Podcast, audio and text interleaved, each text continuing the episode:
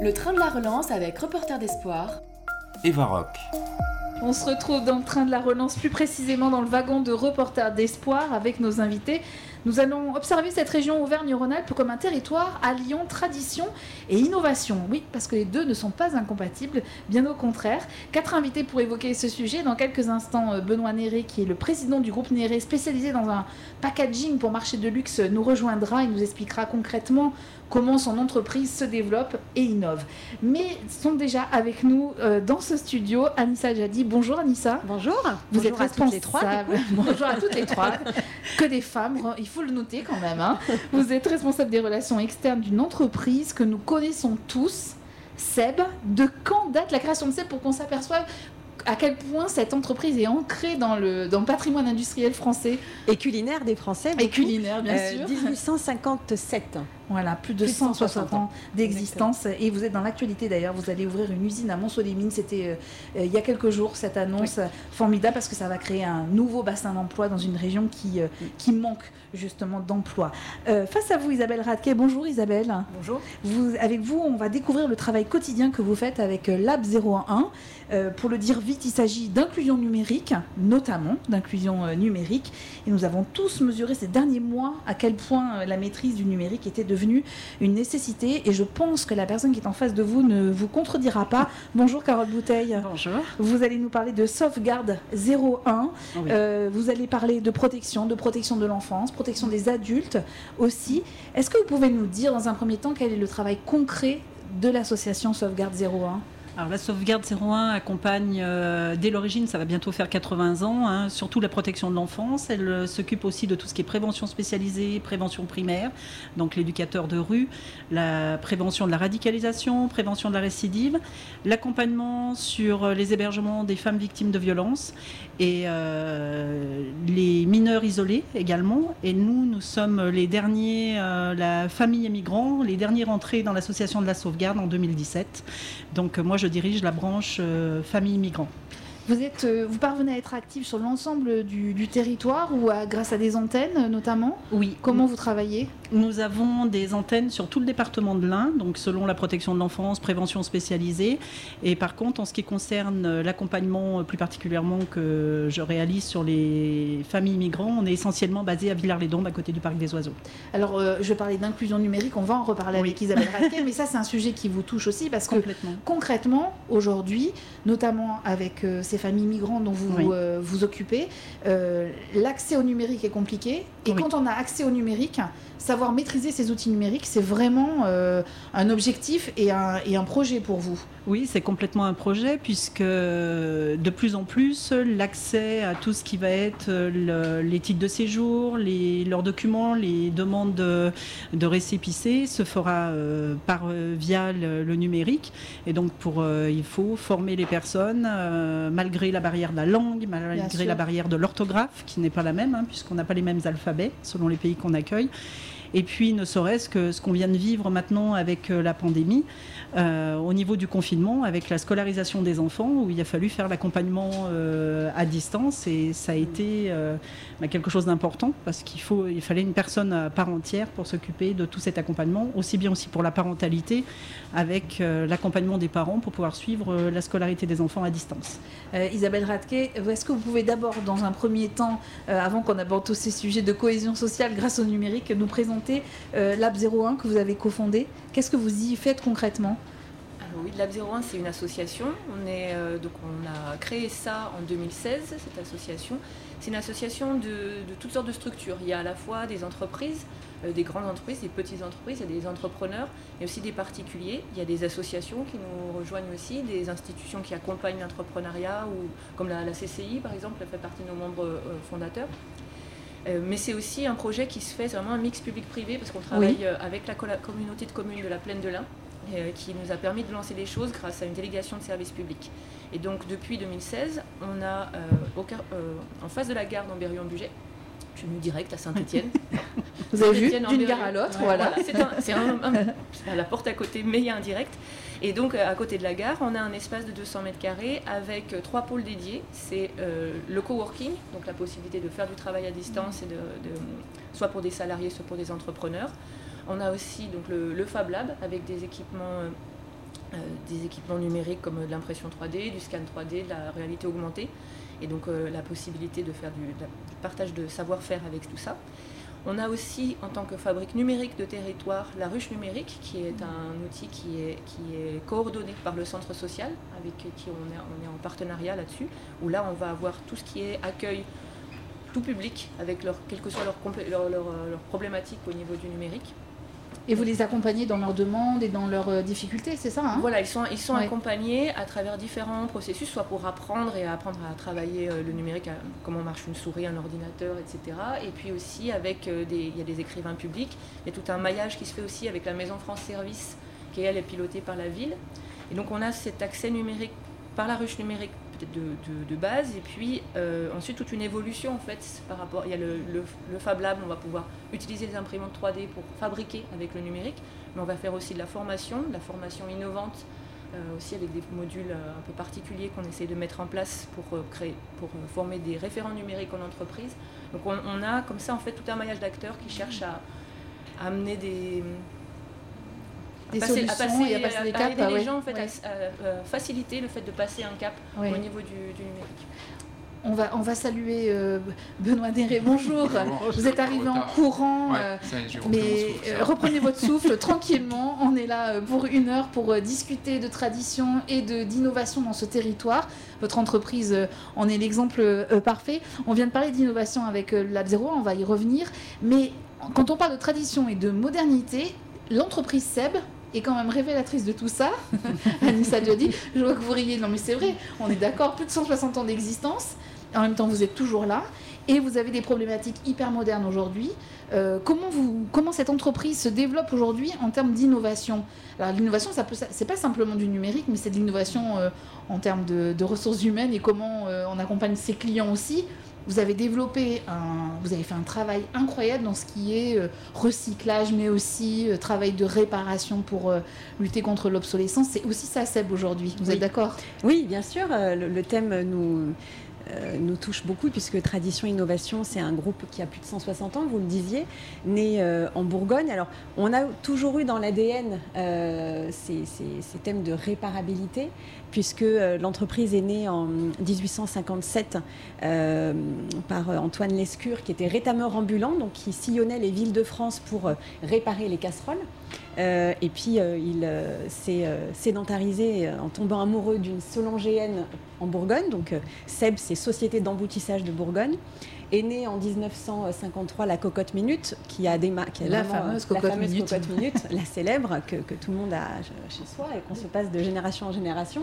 Donc là, on est vraiment dans la tradition d'un produit qui euh, a marqué des générations, qui a permis euh, à, à des femmes de, de- de se libérer du temps en cuisinant euh, vite euh, des plats euh, sains et faits maison pour, pour la famille. Sans aucune obsolescence, parce que les, Ah bah, c'est minutes- voilà, on est bien d'accord. C'est c'est réparable, je, je- je pense que à vie, voilà. Euh, et, et- et donc aujourd'hui encore, ce thème de réparabilité, on a fait de la réparabilité un, un axe très très fort de notre politique développement durable, bien avant, bien avant tout le monde, puisque on a lancé en, en 2015 le premier logo réparable 10 ans, donc on s'engageait à réparer les produits pendant 10 ans, c'était complètement à contre-courant, puisqu'à l'époque, quand vous aviez un produit qui tombait en panne, euh, L'idée, c'était de le rapporter au distributeur et nous, Bien le sûr. remplaçant, on était tout content de repartir avec un produit neuf remplacé. Il a fallu changer les mentalités, monter tout un système économique aussi pour que la réparabilité reste euh, quelque chose de rentable pour le consommateur, sinon il n'y a pas d'intérêt à réparer. Donc réparer plutôt que jeter.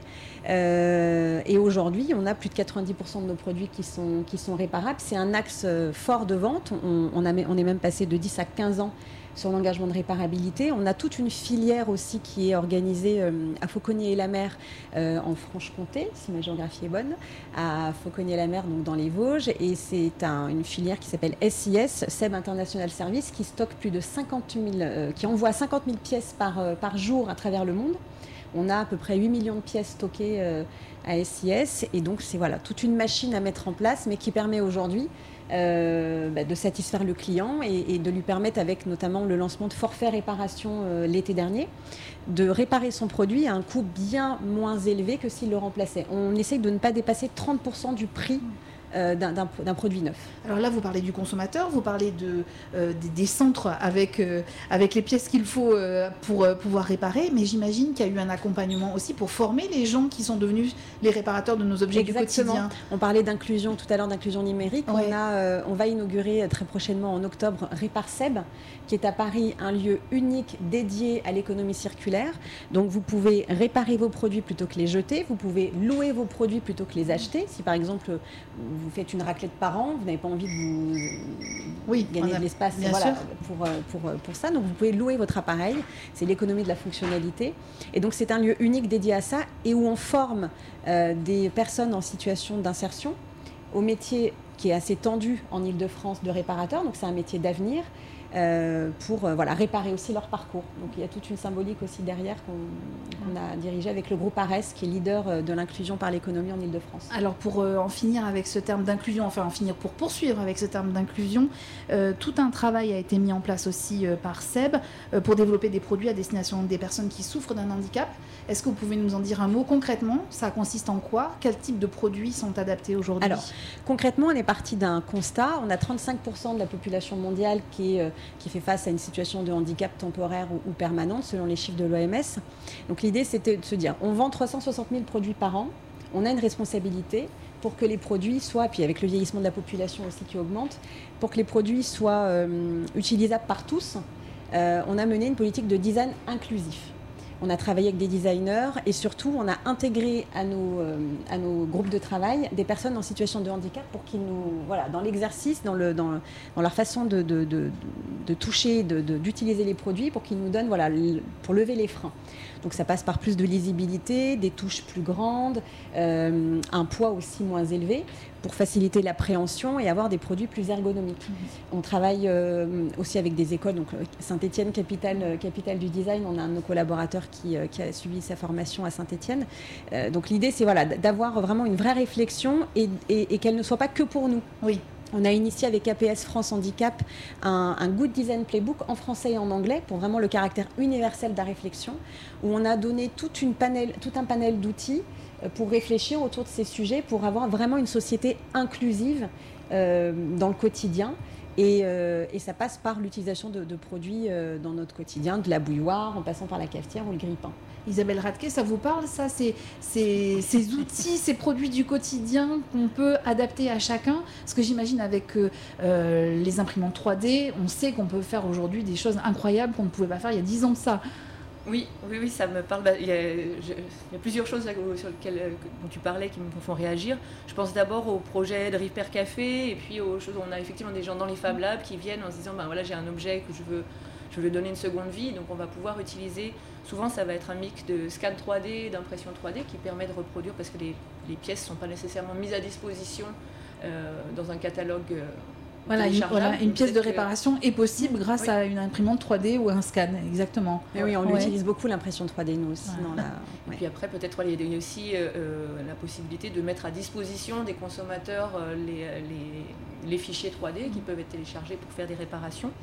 Donc ça, c'est des choses qui se font avec, euh, par exemple, aussi, toujours avec des associations d'acteurs aussi, avec la, la Rénoverie, qui est une recyclerie à Amberion-Bugey, qui s'est montée en s'appuyant sur l'écosystème du lab euh, il y a, et la MJC, il y a des projets de ce type-là.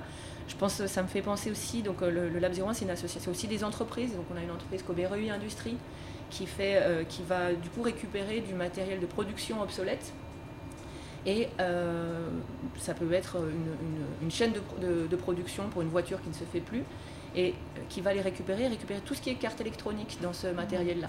Et on, ça a plusieurs effets. D'une part, parce que pour pouvoir continuer la réparabilité des, du matériel de production, c'est hyper important. Et maintenant, les, les, cartes électroniques, elles ne se font plus, celles qui se faisaient il y a 20 oui, ans, ne se fabriquent plus. Donc il y a tout un marché international de réemploi qui, euh, qui se met en place. Et pour l'instant, ils sont très peu à faire ça. Les industries sont encore, donc là pro, je profite d'avoir euh, bien sûr pour dire que euh, les industries doivent vraiment prendre le temps quand ils changent de leur, leur euh, quand ils transforment leur système de production plutôt que de tout jeter à la benne, ce qui se fait encore tellement tous les jours, c'est de prendre le temps de travailler avec des entreprises comme ça, qui vont venir et qui d'ailleurs travaillent aussi avec des gens en insertion pour venir justement faire du démantèlement en fait à la main. Alors ça va prendre peut-être quelques, peut-être ça va prendre un mois de plus et encore même peut-être pas. Euh, mais tout va être récupéré, va être trié, donc tout ce qui est carte électronique et autres matériels ou, ou écran, des choses comme ça, va être récupéré, revendu. Et puis en plus, euh, tout est trié. Donc l'aluminium l'aluminium, l'acier, etc. Donc ça c'est vraiment important et c'est pas encore assez ancré dans les euh, Dans, les mentalités, mentalités, oui. ouais. Eh oui. Que travail les cartes électroniques, c'est un vrai enjeu stratégique. On recevait à Saint-Lô, donc on a notre usine à Saint-Lô en Normandie où on fabrique des cartes électroniques pour des produits à haute valeur ajoutée et on a fait face à des pénuries de composants.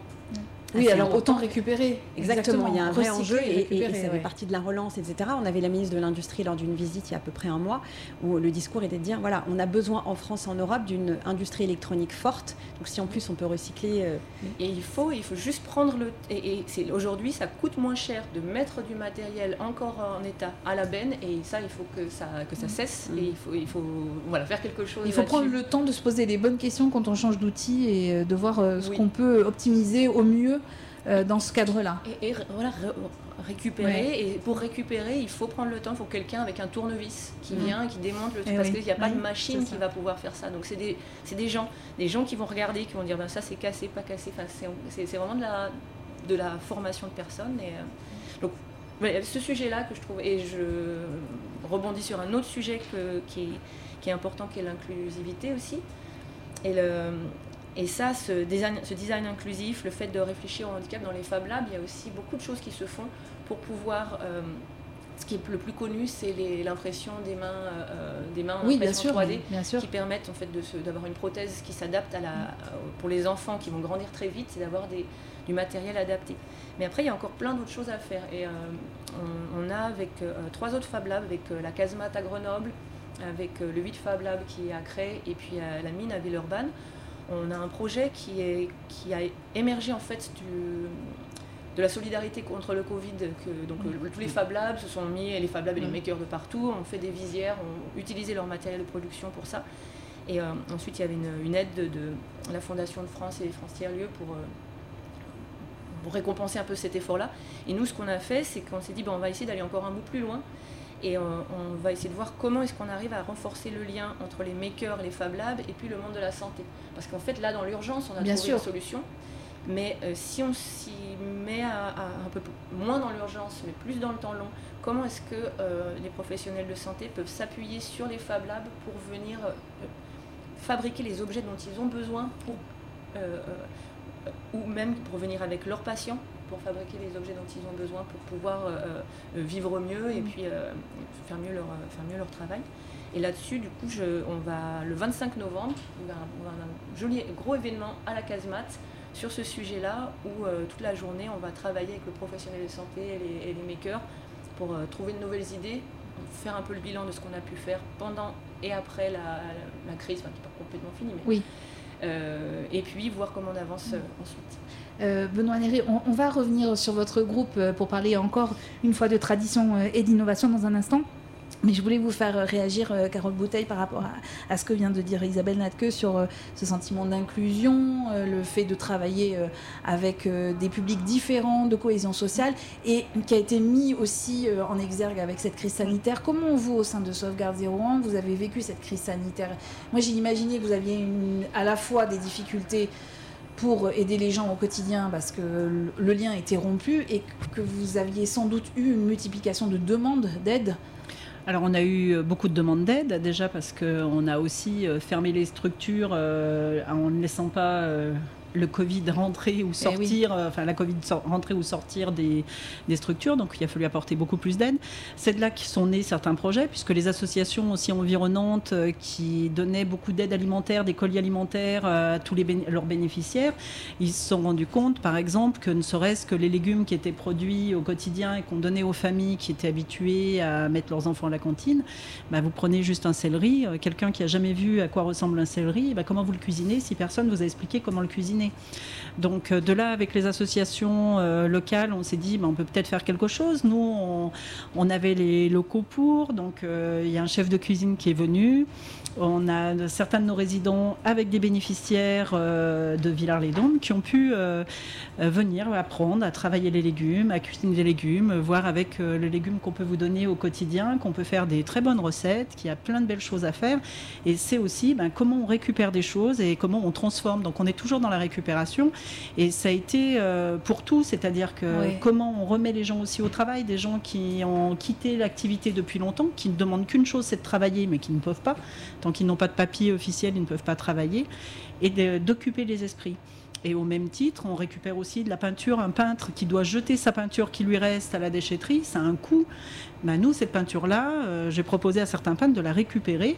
Et même si on a un fond de peinture, euh, ben, un peu de vert, un peu de bleu, un peu de jaune, peu importe toutes les couleurs, ben, nous, avec les résidents, on arrive à faire plein de choses. On a recyclé, on a recyclé des portes, euh, les déchetteries étaient fermées, donc eh ben, on a retrouvé ce qu'il fallait faire. Les bidons d'huile de, de 25 litres, eh ben, on en a fait des tabourets, on a refait des jolis tam-tams, hein, les, les beaux fameux tabourets. Mais c'est aussi. Et puis c'est valorisant pour tous les résidents de, de travailler, de faire quelque chose Ouais. qui est utile, qui va pouvoir plaire, de pouvoir présenter aux gens. Et ils demandent que ça, c'est-à-dire d'aller aider, de faire du bénévolat, de, euh, de se rendre utile tout en faisant quelque chose euh, d'intéressant et qui permette de redonner aussi la notion du travail. euh, et puis de l'entraide euh, entre, entre associ- associations et autres. Euh, on parlait, euh, je vous entendais parler du café, un café répar. Villars-les-Dombes, le centre social, met en place un café répar pour que les gens puissent se retrouver et réparer ensemble. euh, Et créer du lien social, Créer du lien social. Et puis surtout, on ne jette pas, on essaye d'économiser et arrêter de, de tout jeter. euh, ça ne nous va plus, ben on rachète. Mais c'est-à-dire que, que je réalise quand vous nous dites ça, euh, Carole Bouteille, c'est que au-delà de votre mission sociale qui était d'aider euh, les personnes en difficulté, vous vous rajoutez une charge supplémentaire qui est celle de prendre en compte toutes les problématiques environnementales. Oui, mais Ça vous pas- paraît normal, mais oui. vous vous rendez compte du. Ça- pour moi, c'est pas une charge supplémentaire, c'est-à-dire que c'est aussi une autre façon d'aborder Oui. la prise en charge des personnes. Euh, une prise en charge d'une personne qui est en difficulté n'est pas la prise en charge uniquement assis derrière un bureau. Au contraire, si on fait les choses ensemble, il se passe des choses euh, très intéressantes, c'est-à-dire dans la communication, quand vous faites une activité avec les personnes, il y a des quantités de choses magiques qui se passent et euh, on n'est pas obligé de la faire juste avec un papier, un crayon derrière un bureau. Et euh, honnêtement, si on peut lier l'utile à l'agréable, eh ben, c'est très important. Et là, je vous promets que vos journées, vous n'avez pas l'impression de travailler. Vous avez une histoire à nous raconter qui vous a marqué récemment? Oh, récemment, il y a plusieurs petites histoires. Que... Euh, moi, je vous en ai raconté une tout à l'heure, je me rappelle déjà plus laquelle c'était. Euh, euh, on, a, on a plein d'anecdotes qui sont. La dernière anecdote, par exemple, qui, aura, qui va allier la peinture, qui va allier euh, l'intégration et le fait de faire. On a la prévention spécialisée organisait cet été des colos apprenantes, grâce à ce que Adrien Taquet avait fait mettre en, Des colonies apprenantes, c'est Des ça colonies hein apprenantes. D'accord. donc ces colonies apprenantes ont pour objectif pour les enfants euh, qui sont euh, bah, de les aider à remettre un pied un petit peu pour se préparer aussi pour la rentrée scolaire, puis en même temps apprendre. On va lier un petit peu le ludique à quelque chose euh, aussi de bah, apprendre, réviser la nature, les mathématiques, le français ou différentes choses. Et les enfants du centre qui ont pu bénéficier, grâce à la prévention spécialisée et la DDETS de l'Ain, qui a financé cette colo apprenante pour cinq enfants du centre, ils ont découvert la nature. Ils avaient eu la chance d'aller avec euh, les cours de français du P2A visiter le parc des oiseaux. On est juste à côté, mais c'est pas parce qu'on est à côté qu'on Bien visite. Et les enfants ont eu envie de se dire que quand ils sont revenus de vacances, en disant oh, le couloir il est pas beau, peut-être qu'on pourrait repeindre le couloir, et dit on aimerait faire euh, une envolée d'oiseaux qui rentrent dans une forêt parce qu'ils avaient découvert la nature et la forêt, les noms des oiseaux, et on ferait une forêt de jour qui irait sur une forêt de nuit avec des lucioles. Et honnêtement, grâce au peintre qui nous a donné sa peinture, bah, avec les pots de peinture qu'on avait, bah, ils ont fait des mélanges pour arriver. Donc ils sont venus présenter leur projet, ils sont venus me présenter leur projet comme des grands, et ils sont mis à faire ça. S'instaure le respect. Ça veut dire que en même temps, cet établissement, bah, il leur donne un lieu de vie qui leur ressemble, c'est le leur, coloré. Et honnêtement, euh, même si au départ j'appréhendais euh, la forêt euh, de nuit en me disant ça va assombrir le couloir, je vous promets que la forêt de nuit avec les lucioles, c'est la plus belle. Il Et- fallait les lucioles. Il fallait les lucioles. Et ce que j'ai trouvé super, c'est que le CPE, par exemple, le collège, ils sont venus nous voir avant la rentrée scolaire. Ils sont allés visiter le couloir. Parce que... Et là, euh, de féliciter les enfants. Les enfants viennent de faire une rentrée au collège. Il y en avait trois qui rentraient en sixième cette année. Et honnêtement, c'est une belle rentrée. Les enfants se sentent valorisés. Et de les féliciter de leur travail, c'est quelque chose euh, d'important. Et c'est eux qui étaient les maîtres d'œuvre de cette action. C'est-à-dire que des adultes euh, qui, qu'on héberge dans le centre sont venus les aider. Chacun a mis sa patte sur ce qui était à faire. Et cette fierté, c'est-à-dire que ben, demain, ça leur plaît plus, veulent faire autre chose, ben, on refera autre chose. Mais euh, derrière, pendant ce temps-là, ils oublient tous leurs problèmes. Je dis pas qu'ils les, je dis pas qu'ils sont effacés. Bien sûr, Leur, leur, parcours migratoire n'est pas effacé pour autant, mais pendant le temps de toute cette préparation, de toutes ces instances, ils, ils préparent ça. Et tout à l'heure, je vous présentais l'anecdote du mélange des couleurs. Euh, on en parlait ensemble. Le fait des couleurs primaires qu'on doit mélanger.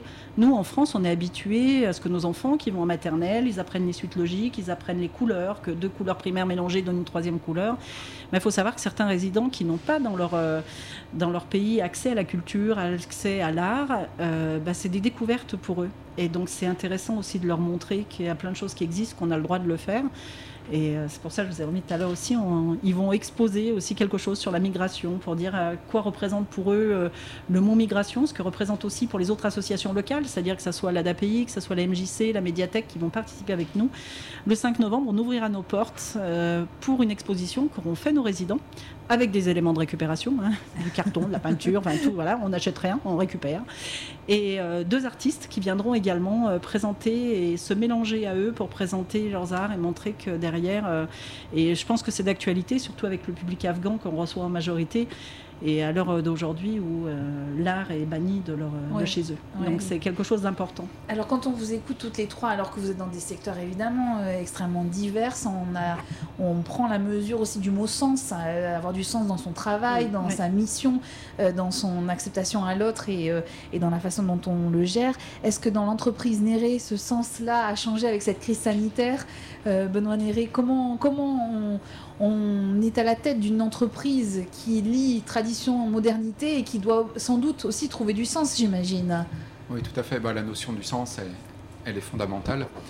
Euh, donc effectivement, donc notre groupe industriel existe depuis bientôt 200 ans, donc on est un tout petit peu plus, ah. senior, que Seb. Il y a compétition là, hein, je ne veux pas dire. En fait, on fête nos 200 ans euh, en 2023, voilà, donc dans, 18 mois maintenant. Et effectivement, moi je crois que la notion du sens, elle est fondamentale. Et euh, un industriel comme nous euh, représente, je pense, euh, dans le cadre de, toute cette initiative de France Relance, une opportunité de, création d'emplois.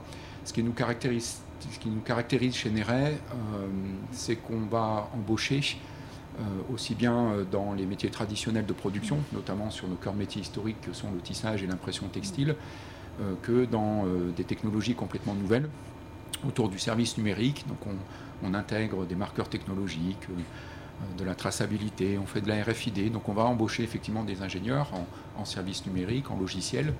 On va embaucher également des ingénieurs en éco-conception, puisqu'on travaille beaucoup des matières nouvelles, donc des matières euh, biodégradées, biosources, pardon, biodégradables, biosourcées, recyclées. Il faut savoir que plus de 50% de nos productions aujourd'hui. Voilà, c'est encore du recyclage qui est au cœur de, cette innovation. qui est au cœur aussi de cette innovation. Alors, donc on va effectivement. Pardon de, vous, de vous couper, Benoît Est-ce que, est que vous pouvez juste nous expliquer quel type de produit vous faites pour ceux qui ne connaîtraient pas votre, votre entreprise Oui, bien sûr. Donc euh, nous fabriquons des accessoires textiles pour l'industrie du luxe. Euh, ce sont des accessoires euh, qui sont des accessoires de, qui sont des produits de packaging, de produits de luxe. C'est essentiellement les rubans d'emballage qu'on va trouver autour des produits.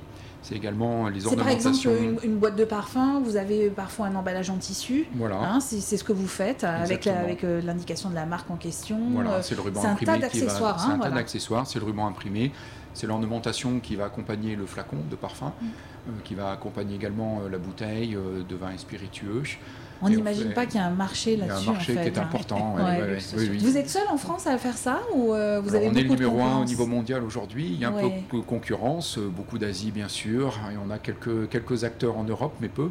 Et c'est vrai que ces dix dernières années, on a multiplié notre chiffre d'affaires par, euh, par 5. Oui. Voilà, donc Parce que l'industrie du luxe se porte très bien. L'industrie du luxe se porte très bien. Donc on fait voilà, ces solutions d'emballage avec une approche éco-conçue bien sûr.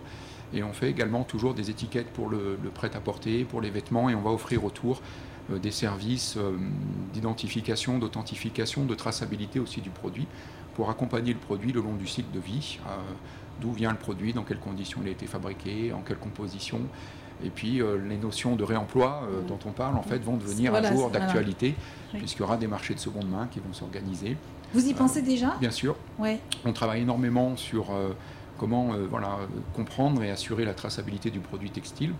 Euh, ça va être l'organisation du marché de la deuxième main, ça va être bien sûr le recyclage, ça va être également tous ces produits textiles qui peuvent avoir plusieurs emplois, évidemment. Euh, L'image qu'on a tous, c'est le masque textile qui doit être lavé 50 fois, donc il faut suivre l'information.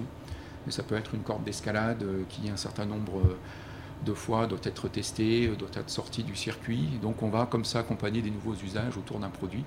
Et c'est vrai que notre conviction, c'est que les produits vont être amenés à avoir plusieurs vies euh, et effectivement doivent être suivis finalement euh, le long de la chaîne et, et- et- et le long de leur vie. Voilà. Euh, vous parliez de recrutement euh, Oui. dans différents secteurs. Est-ce que, comme beaucoup d'entreprises en France aujourd'hui, vous avez des difficultés à recruter? Alors, euh, on n'a pas, moi je partage pas cette sinistrose, donc euh, on a recruté, on recrute énormément euh, dans le cadre euh, ben, du plan France Relance, hein, donc depuis mai 2020, euh, donc y compris pendant le premier confinement, là on a recruté plus de 20 personnes à Saint-Etienne, aussi bien des ingénieurs et des cadres dans les forces commerciales qu'en production. On a un fort euh, accent notamment sur euh, le retour à l'emploi par, euh, la- par la production. Voilà, moi, je, je Oui. trouve très bien toutes les initiatives effectivement qui se font.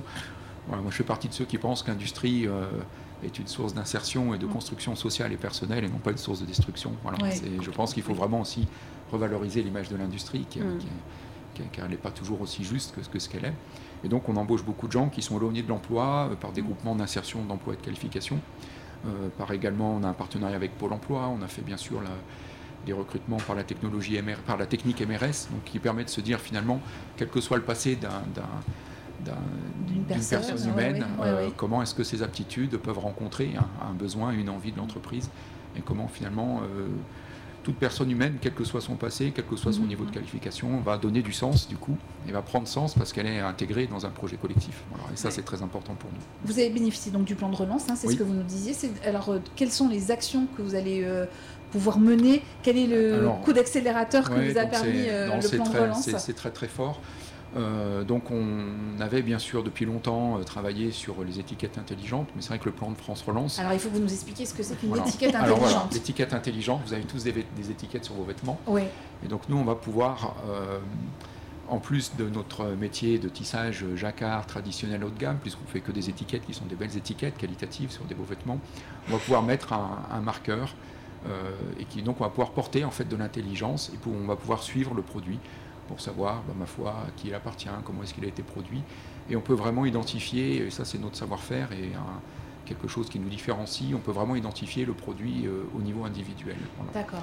Donc c'est comme si on pouvait euh, suivre euh, Une la cocotte, minute. minute, Ah voilà, sauf que là c'est l'article textile, notamment le vêtement. Vous n'avez pas pensé ça, à suivre les cocottes minutes? Non, Anissa, on les, personnalise. Ah on les personnalise. Ah oui, c'est vrai, vous les personnalisez, mais Oui. vous les suivez pas. Oui. Est-ce que vous avez des problèmes de recrutement à SEB? Je ne sais pas si c'est des problèmes de recrutement, mais euh, je sais qu'on a euh, dans la région Auvergne-Rhône-Alpes à peu près 200 postes à pourvoir, D'accord, ce qui est quand même beaucoup. ce qui est euh, Dans, voilà. tous, les, dans tous les secteurs, euh, Alors- pas dans tous les secteurs, pardon, mais euh, pour autant de gens qualifiés que non qualifiés. Alors on est plus sur des postes qualifiés, on a aussi dans de l'industrie en production, mais plus sur des postes qualifiés en IT justement sur le numérique, Oui. marketing, finance. Oui, voilà, encore peu- à peu près 200 postes à pourvoir. alors peut-être parce que c'est la période Covid était Oui. pas simple, etc. Mais euh, oui, effectivement. euh, Est-ce que tous les changements dont vous nous avez parlé, à savoir euh, cet accent sur la réparabilité, prendre en compte l'inclusion et, le- et le handicap, est-ce que vous avez l'impression que ça change aussi ce sentiment d'appartenance qu'on a à notre entreprise? Est-ce que vous avez l'impression que les salariés, alors je ne sais pas si, sans qu'on ait une donnée évidemment quantitative, mais est-ce que vous avez l'impression que les salariés ressentent un peu de fierté aussi à appartenir à la société SEB grâce à ces projets-là Oui, je pense qu'aujourd'hui, euh, à la fois pour le consommateur et pour les collaborateurs, surtout pour les jeunes talents Ouais. veut, euh, qu'on veut attirer avec la marque employeur, c'est important pour une entreprise de, produire, voilà, d'être dans du business, mais aussi de, promouvoir des valeurs, de les incarner, d'avoir des actions derrière qui sont concrètes. Et quand on fait du design inclusif, quand euh, euh, on est euh, ultra engagé sur la réparabilité, nos collaborateurs, oui, bien sûr, ça, ça donne encore plus le sentiment de fierté, le sentiment d'appartenance. On a un président aussi qui, euh, se déplace beaucoup sur les, sites industriels, qui va à la rencontre des, collaborateurs. On est vraiment sur, euh, une logique euh, euh, où l'information descend et euh, Euh, donc ça participe. En région Bourgogne, par exemple, les, gens sont fiers de dire qu'ils travaillent à l'ASEB. Il y a quelque chose d'historique puisque c'est né à, à en Bourgogne. Euh, donc c'est une grande famille présente dans 150 pays. Et, pour l'unir, il faut qu'on ait euh, aussi une politique transverse de, responsabilité sociétale et environnementale. Est-ce que ça a changé avec la crise sanitaire? Est-ce qu'il y a des choses qui ont changé? Parce qu'on a beaucoup parlé de présentiel, non présentiel, les entreprises ont dû faire face à ça. Et parfois, on a l'impression qu'il y a eu un petit truc positif dans cette crise sanitaire, c'est que ça a redonné du sens et que ça a renoué le dialogue, notamment entre euh, les différentes directions et les salariés. Vous n'avez pas eu bah, cette impression? Alors, personnellement... Vous avez le droit de me dire non. Hein. Oui, non, mais, on, est, euh, on, est, on a la chance d'avoir euh, au sein du groupe SEB des équipes dirigeantes qui sont très à l'écoute, des ressources humaines qui ne sont pas déconnectées de la réalité, du terrain. Euh, donc, euh, ce, que nous a appris la crise qu'on a traversée de la Covid-19, c'est, euh, enfin, ça, a renforcé le sentiment de solidarité. C'est-à-dire que, comme il fallait mettre en place des solutions très vite, inédites, de télétravail à 100%, d'arrêt d'usine, etc., eh bien, les bonnes pratiques ont été partagées. Donc beaucoup plus de solidarité, de, de, connaissances entre les différents sites. Et euh, voilà, je pense que ça, ça, ça, a tissé un peu plus le réseau de la grande famille Seb. Est-ce que ça a été pareil chez vous, euh, Benoît Oui, oui, c'était très marquant parce que c'était quand même une crise inédite qui nous, nous a beaucoup marqué. Euh, parce que là, on a été très marqué au départ par la crise, hein, puisque la fermeture des aéroports font qu'il y a beaucoup moins de, de, bouteilles de parfum vendues, donc forcément un impact chez nous direct. Ce qui a été très, très marquant, c'est euh, l'attachement effectivement des salariés à cette entreprise qui est là depuis toujours. Il faut savoir qu'on n'a jamais délocalisé notre production, tout comme Seb à Saint-Etienne et à Gramont, dans la Loire. Et ouais, non, la solidarité est très belle. On est présent dans huit pays. On n'a jamais complètement arrêté de travailler. Il y a vraiment une mobilisation de, tout le monde. Et vous avez l'impression que l'activité est repartie tout d'un coup? Oui, alors euh, bah, nous on est vite reparti. Je crois que le fait de ne pas s'arrêter. Vous voyez ce que je veux dire quand tu dis trop vite? Non, ça va jamais assez vite. Ça va jamais assez vite. très bien. Très non, bien. non, je crois qu'effectivement, le, bon, l'économie s'est arrêtée net. Elle est bien repartie, un peu vite peut-être. Ouais. Euh, mais je crois que les fondamentaux sont très fortes, notamment pour l'industrie française. Toute la réindustrialisation qui commence à se faire est aussi une opportunité, hein, même si bien sûr le business restera toujours international.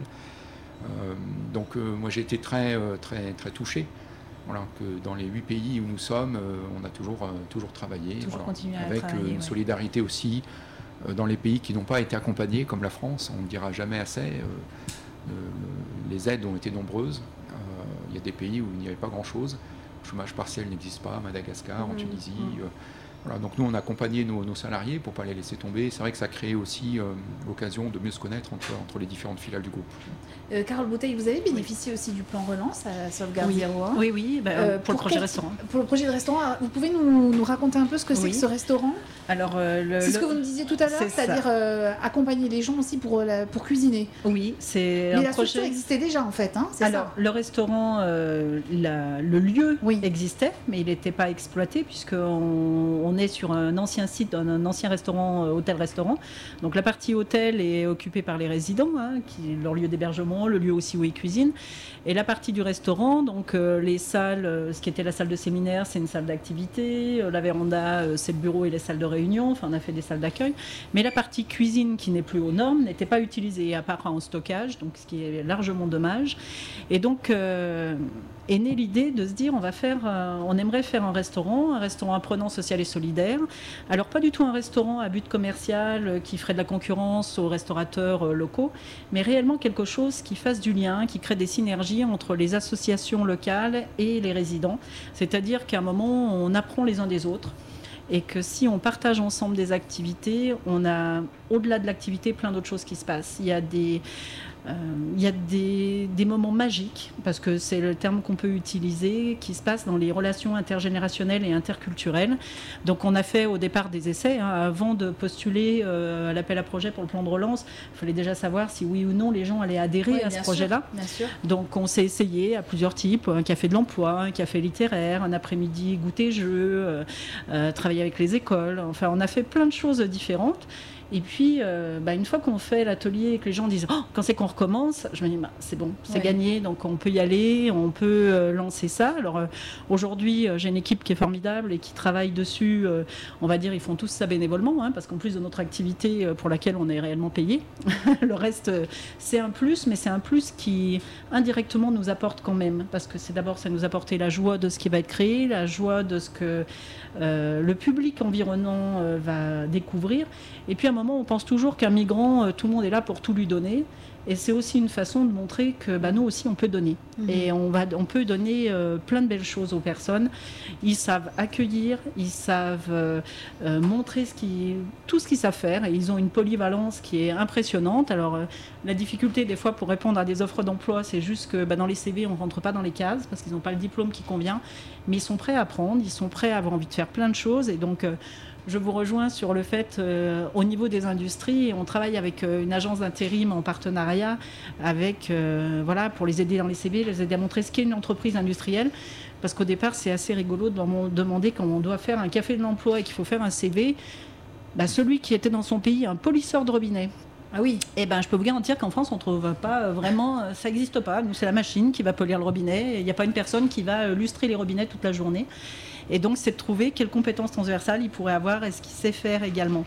Euh, on a travaillé avec les collégiens qui ont fait des portraits, des portraits croisés entre des gens de Villars-les-Dombes et des résidents par rapport à un métier et voir euh, ce qu'ils ont pu faire, est-ce qu'ils ont fait des études, est-ce qu'ils l'ont fait parce qu'ils ont appris sur le tas? Donc c'est des quantités de projets qui sont intéressantes et donc le plan de relance nous permet de pouvoir euh, réhabiliter le restaurant, c'est-à-dire le remettre aux normes. Et donc on est sur deux ans avec une remise aux normes du restaurant, en faisant aussi des chantiers d'insertion de façon à, aller dans l'activité et de permettre aux- des jeunes en difficulté de pouvoir venir rencontrer nos résidents et œuvrer pour eux. Et derrière, eux, ils n'oublieront pas de leur faire préparer un gentil buffet du monde euh, dans la convivialité. La convivialité, c'est le mot d'ordre. Ça réunit toujours tout le monde autour de la table. Donc on se retrouve à nouveau avec Seb. euh, Vous allez, vous devoir offrir des, des cocottes minutes. euh, Seb, prévu, Mais c'est prévu. Ah, c'était prévu en, en amont du plateau. On a Ben, déjà. Vous voyez comme quoi alors, la rencontre est déjà bénéfique pour tout le monde, C'est parfait. Et je me posais la question, est-ce que euh, à Lab 01 aussi, quand il y a eu cette crise sanitaire, tout s'est arrêté Vous avez quand même continué à vous retrouver et continué à faire, à vivre le, le lieu? Parce que je sais que les espaces de coworking, par exemple, ont énormément souffert euh, pendant la crise. Alors effectivement, le, le, le Lab 01, c'est un tiers-lieu. Et euh, ce que tu viens de ra- Ouais. raconter, ce qui se passe à la sauvegarde, c'est un tiers-lieu en fait. Oui. C'est un endroit euh, où des gens différents s'approprient le lieu, ont la, la possibilité de faire, de faire ensemble, d'apprendre ensemble, d'apprendre en faisant. Mhm. Et c'est vraiment le, le- le principe fondateur de toutes sortes de tiers-lieux. Euh, nous, effectivement, on est un tiers-lieu plutôt axé euh, entrepreneur entrepre- et entreprise. Et on a, euh, et avec aussi le coworking, on a été bien, on, on a ouvert tant que possible, on a ouvert sur rendez-vous. Ouais.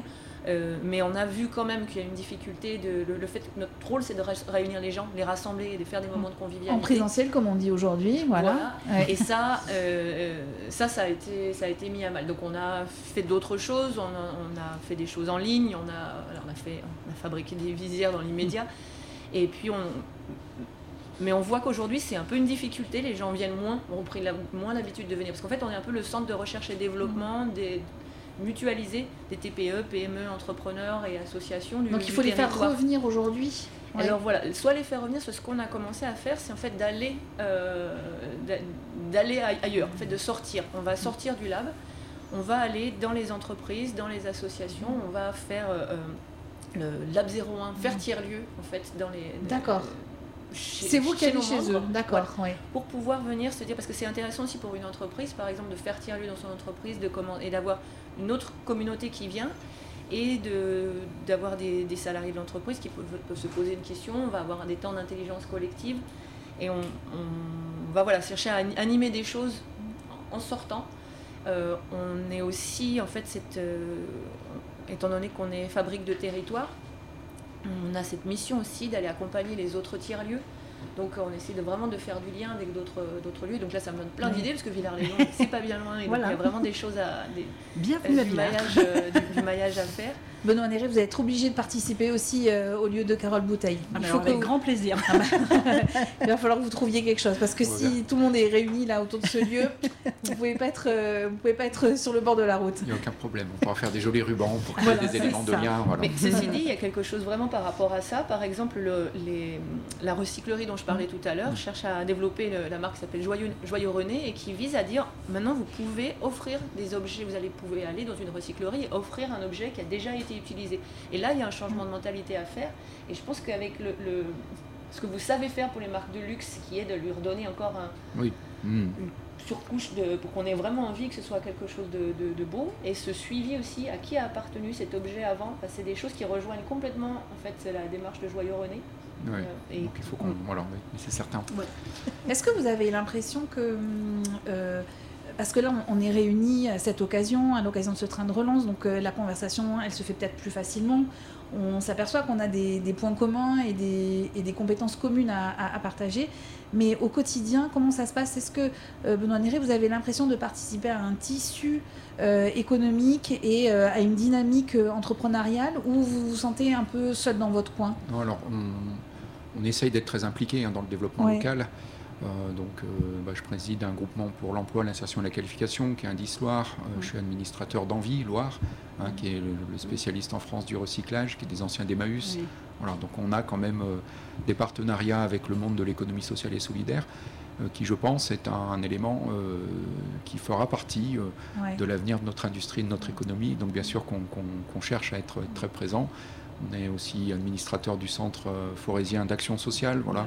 Donc Alors, c'est des choses qui ont ouais. été créées il y a bien longtemps et qu'on fait perdurer. Mais alors, c'est étonnant de vous entendre euh, parler de tout ça parce que vous êtes quand même dans une entreprise qui, qui est liée à, à ce monde du luxe qui nous paraît tellement éloigné de toutes ces préoccupations. Et puis à côté de ça, vous avez, euh, vous avez toutes ces actions sociales. Ça vous permet quoi? De, de garder un, un pied dans une autre forme de réalité? Euh, oui, moi je crois que Où les deux ne sont pas incompatibles non, les deux ne sont pas du tout incompatibles. Euh, Bien sûr, le, le luxe c'est un, c'est une part de rêve, euh, c'est une part euh, évidemment de, de- de beauté.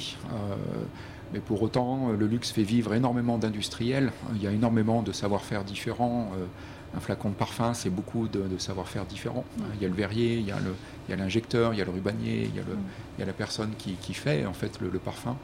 Donc en fait, ce qui est très très beau dans cette industrie, euh, c'est qu'elle fait euh, vivre énormément de savoir-faire euh, différents.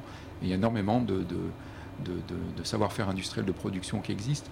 Et donc on ne peut pas, euh, j'irais, être dans le luxe et ne pas aimer la production. C'est le travail Oui. de la matière, de la belle matière.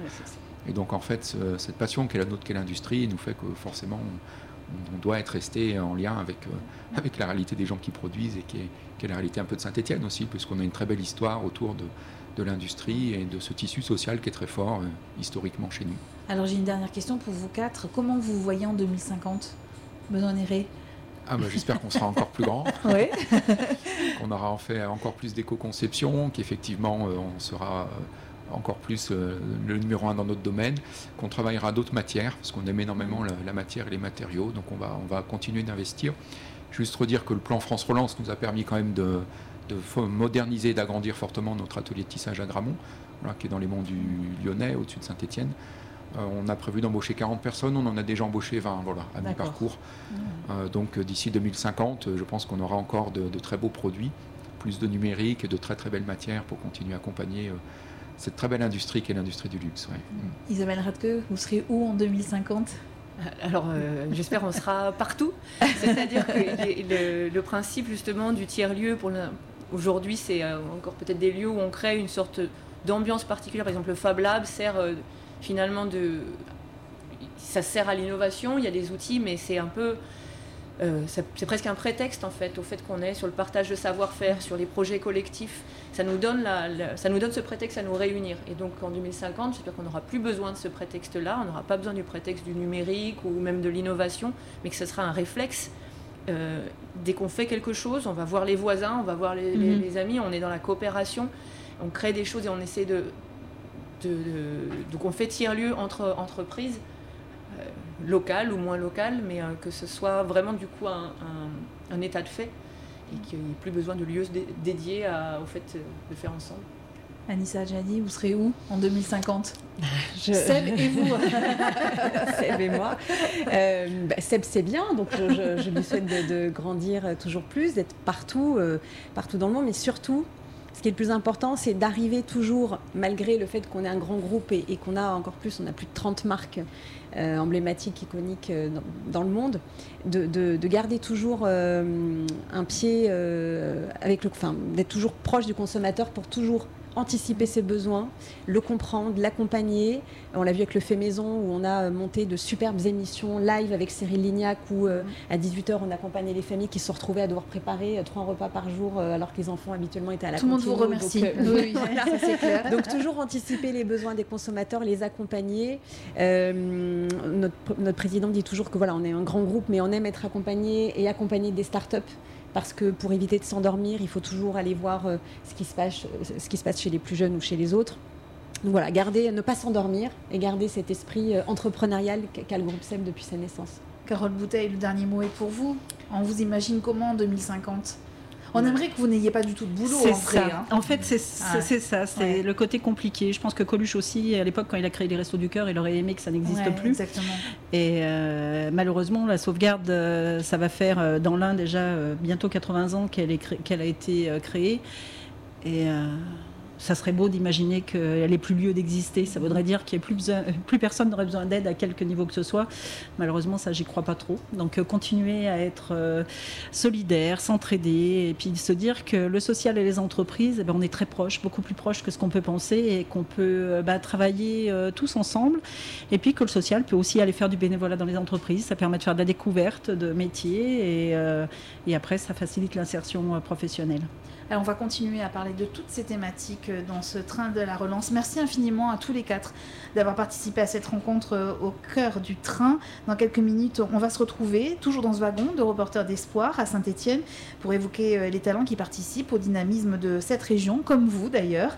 Nous rejoindrons notamment la préfète Catherine Séguin et l'auteur et spécialiste en psychologie positive, Florence Servan-Schreiber.